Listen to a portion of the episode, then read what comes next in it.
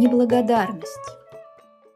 На самом берегу широкой реки росло покосившееся дерево джави-джави. Ветви его нависали над рекой так низко, что в дождливое время доставали до воды. У самого основания ствола было большое отверстие, похожее на пещеру. Корни дерева свешивались в реку, и многие из них были давно уже размыты водой. Ствол еле-еле держался на уцелевших корнях, так что даже смотреть было страшно. Люди не решались подходить к этому дереву. И только животные, в жаркую погоду, отдыхали там на песке, намытом рекой во время разлива. Когда крокодил вылезал на берег, он пристраивался обычно между корнями дерева. Как-то раз, когда река разлилась, крокодил забрался под дерево и заснул там, уткнувшись мордой в песок. А когда вода спала, он продолжал храпеть, не зная, что река снова вошла в свои берега. Неожиданно налетел сильный ветер. Дерево Джави-Джави закачалось и рухнуло, придавив крокодила. Он проснулся в испуге и, напрягая все силы, попытался выползти из-под дерева.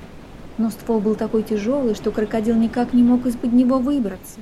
От боли он застонал и стал звать на помощь. А в это время к реке подошел Кончиль. По своему обыкновению он собирался сначала покупаться, а потом погреться на солнышке. Зверек вздрогнул от неожиданности, увидев рухнувшее дерево Джави-Джави, а под ним крокодила, молящего о помощи. Тут крокодил заговорил ласковым голосом. «Дорогой мой Кончиль, ты всегда готов помочь ближнему. У тебя чистая душа и доброе сердце, преисполненное благородства. Ты пришел сюда как раз вовремя спасти меня от смерти. Сжалься надо мной, помоги мне выбраться из-под дерева Джави-Джави. Тебе будет нетрудно свалить этот ствол с моей спины, ведь ты можешь призвать на помощь любое животное. Ни один зверь не ослушается тебя, все будут рады сделать то, что ты велишь. Кончиль ответил. Ты заговорил так ласково только потому, что попал в беду, и тебе угрожает опасность. Но в душе ты все равно остаешься злодеем. Расхваливая меня, ты поступаешь совсем как нищий, расточающий похвалы богачу за его щедрость. Он льстит напропалую, лишь бы выпросить что-нибудь. Так и ты с твоими льстивыми речами. Хочешь уговорить меня, чтобы я тебе помог. Но я-то знаю твою подлую натуру. Ты никогда за добро не бываешь благодарен. Не надо так думать, Кончиль. У меня и в мыслях не было льстить тебе. Ведь ты в самом деле на редкость умный и ловкий. Кто не слышал о твоем великодушии? Кто не знает, как ты любишь делать добро, как чуждо тебе всякое зло.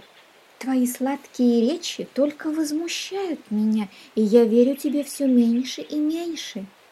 Не нравится мне такая безудержная лесть. Я хорошо знаю, что наш долг помогать тем, кто попал в беду, поэтому и тебе нужно помочь. Но имей в виду, я помогу тебе вовсе не потому, что ты наговорил мне приятных вещей. Все звери должны помогать друг другу, особенно в беде. Только поэтому ты и можешь надеяться на мою помощь. А теперь замолчи, хватит меня расхваливать. И тут Кончиль отправился в лес за подмогой. Там он встретил быка и сказал ему, «У меня к тебе просьба, дружище бык. Помоги крокодилу. На берегу реки его придавило дерево Джави-Джави, и он вот-вот околеет». Бык ответил, «Зачем помогать крокодилу? Пусть сдохнет. Так или иначе, ничего хорошего от него не дождешься. Все страдают от его жестокости. Лжет он, не зная меры. Одним словом, с какой стороны на него не взглянешь, сплошная подлость. Помогать ему все равно, что помогать злодею. Хоть мы и сами преступления не совершим, но уж подавно и ничего хорошего не сделаем. А злодей всегда за добро злом платит, такая уж у него натура. Как говорит пословица, я тебе меду, а ты мне яду. Разве не так? Это все правильно, ничего не скажешь. Злодеев друзья брать нельзя. Но не забывай, что наш долг помогать ближнему, не ожидая никакой награды. А особенно благородно мы поступаем, когда приходим на помощь своему врагу, попавшему в беду. Если же мы помогаем только друзьям, то этим никого не удивишь. Благородства тут особого нет, так что послушай меня, бык. Пойдем со мной и сделаем все, что нужно, пусть даже это будет опасно для жизни. Сам я готов с радостью умереть, если это нужно, чтобы помочь ближнему. А еще больше я буду рад помочь своему врагу. Кончиль и бык отправились в путь. Быку было жарко, и он искупался в реке. Потом они подошли к крокодилу. Едва дыша, тот проговорил. «Друг мой, Кончиль, помоги мне скорей! Скажи своему приятелю быку, чтобы он поднял рогами дерево Джави-Джави и освободил меня!» Кончиль ответил. «Так он и сделает, но только ты сначала поклянись, что не отплатишь за добро злом, если бык поможет тебе!» Крокодил воскликнул.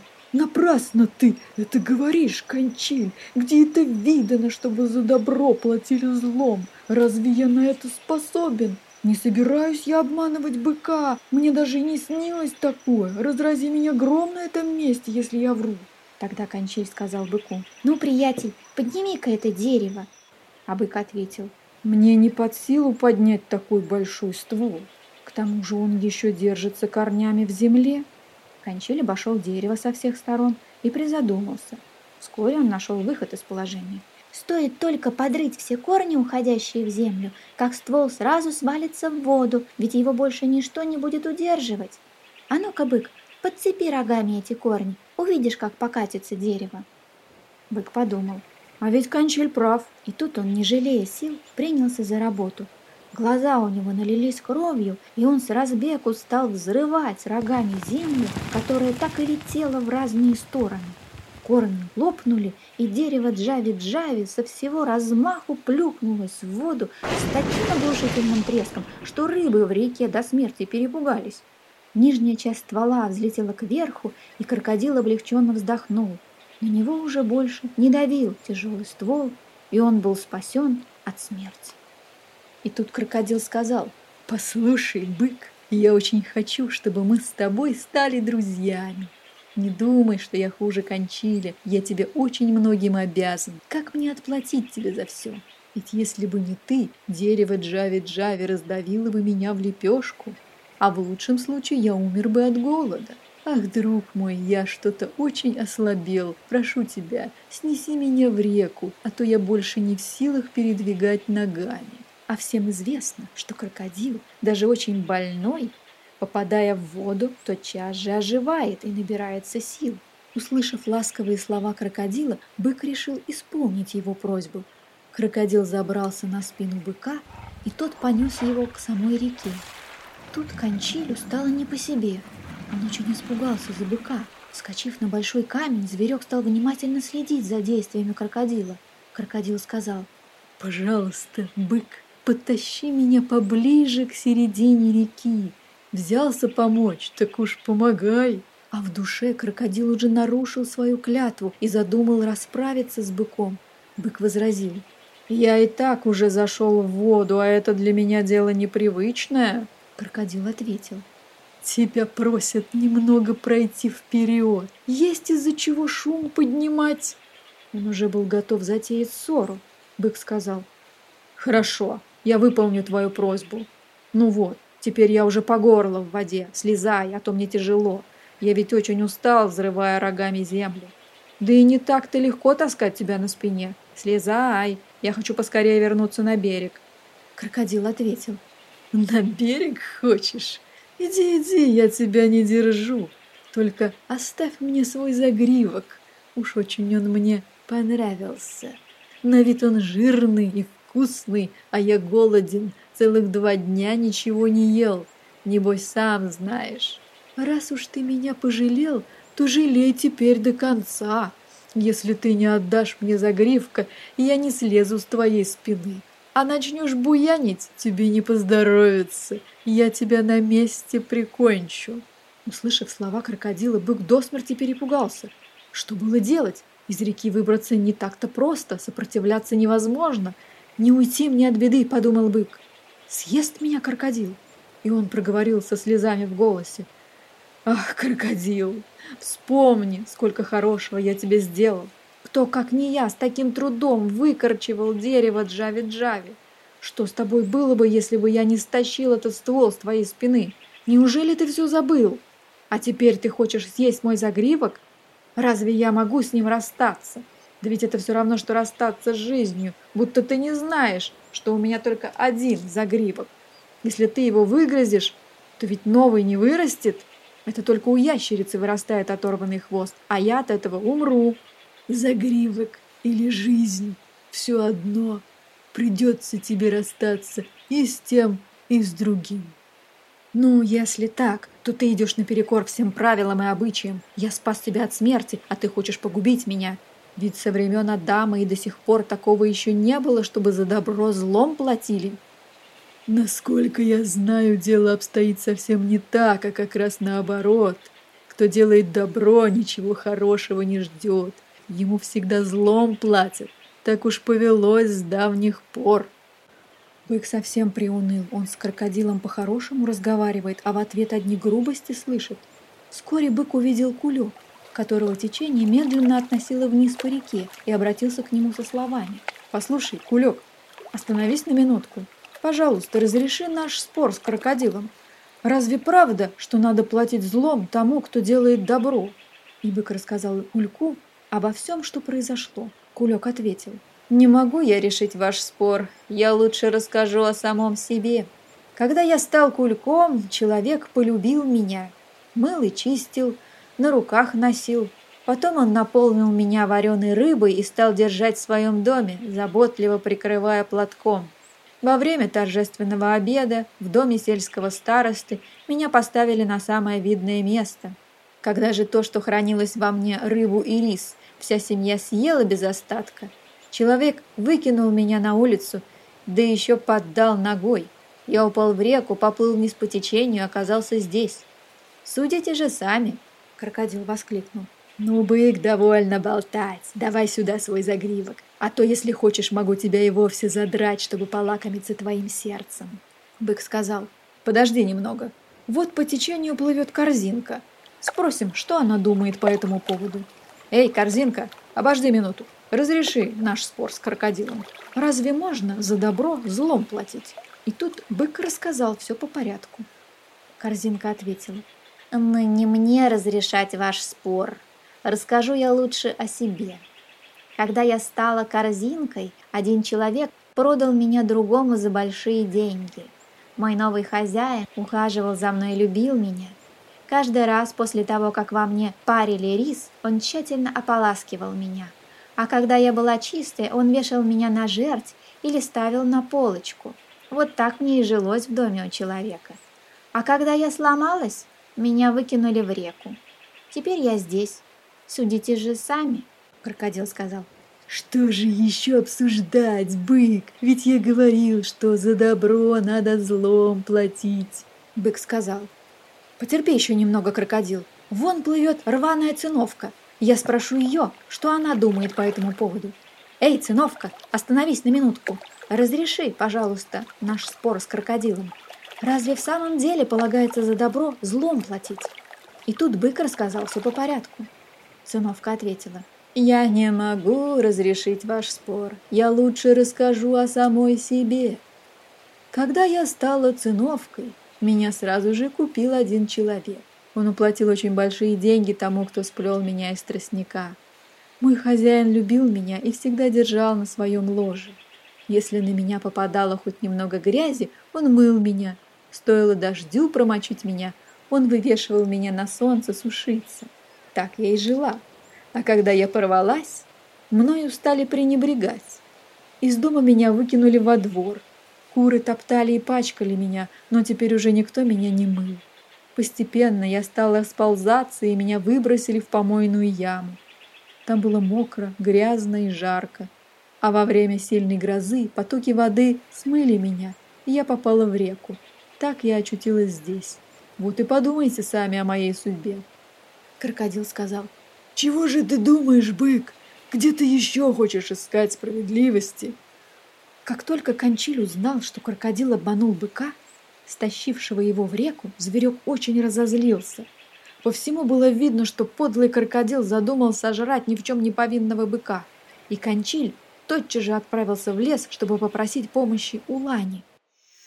Когда он подошел к ней, она лежала и отдыхала. Увидев Кончиля, она сказала – можно подумать, что за тобой гонятся дикие звери или охотники.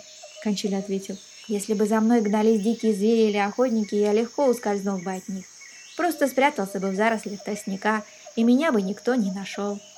А я к тебе по очень важному делу. Нам надо вместе подумать, как тут быть. Бык был очень неосторожен, и теперь крокодил хочет его съесть. Надо было ему тащить крокодила в реку. Ланя ответила. Меня очень удивляет, что бык согласился нести крокодила в реку, ведь крокодил славится своей неблагодарностью. Для умного это был бы урок, а дураку все равно ничего впрок не идет. Кончиль сказал, «Не ругай быка за то, что помог крокодилу. Я сам попросил его это сделать. Когда крокодила придавило дерево Джави-Джави, и он чуть было не сдох. И вот благодарность за помощь». И тут Кончиль рассказал обо всем, что произошло. Лань промолвила, «Но в самом деле душа у крокодила подлая. Ведет он себя низко, а доброты не ценит. А что, бык еще в реке?» «Да, он все еще там, и крокодил сидит у него на спине. А может быть, после моего ухода бык уже захлебнулся?» Ваня ответила. «Пойдем, покажи мне, где все это происходит. Но только к реке близко не подходи. Держись подальше, чтобы крокодил не догадался, что у нас с тобой сговор». Лань стала не торопясь прогуливаться по берегу, словно она и не знала, что в реке бык с крокодилом. Вскоре бык окликнул ее. «Послушай, Лань, «Остановись на минутку! Разреши наш спор с крокодилом! Скажи, кто из нас прав?» Лань сделала вид, что испугалась, и потом, взглянув на быка, воскликнула. «Ах, это ты! Как я погляжу, ты с крокодилом в чехарду играешь? Какие у тебя с ним дела? Почему ты вдруг стал искать справедливости?»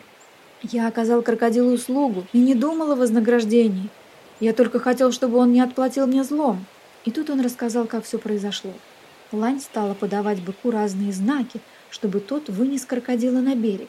Она считала, что на суше ему будет нетрудно справиться с крокодилом. Тут сразу пригодятся острые рога.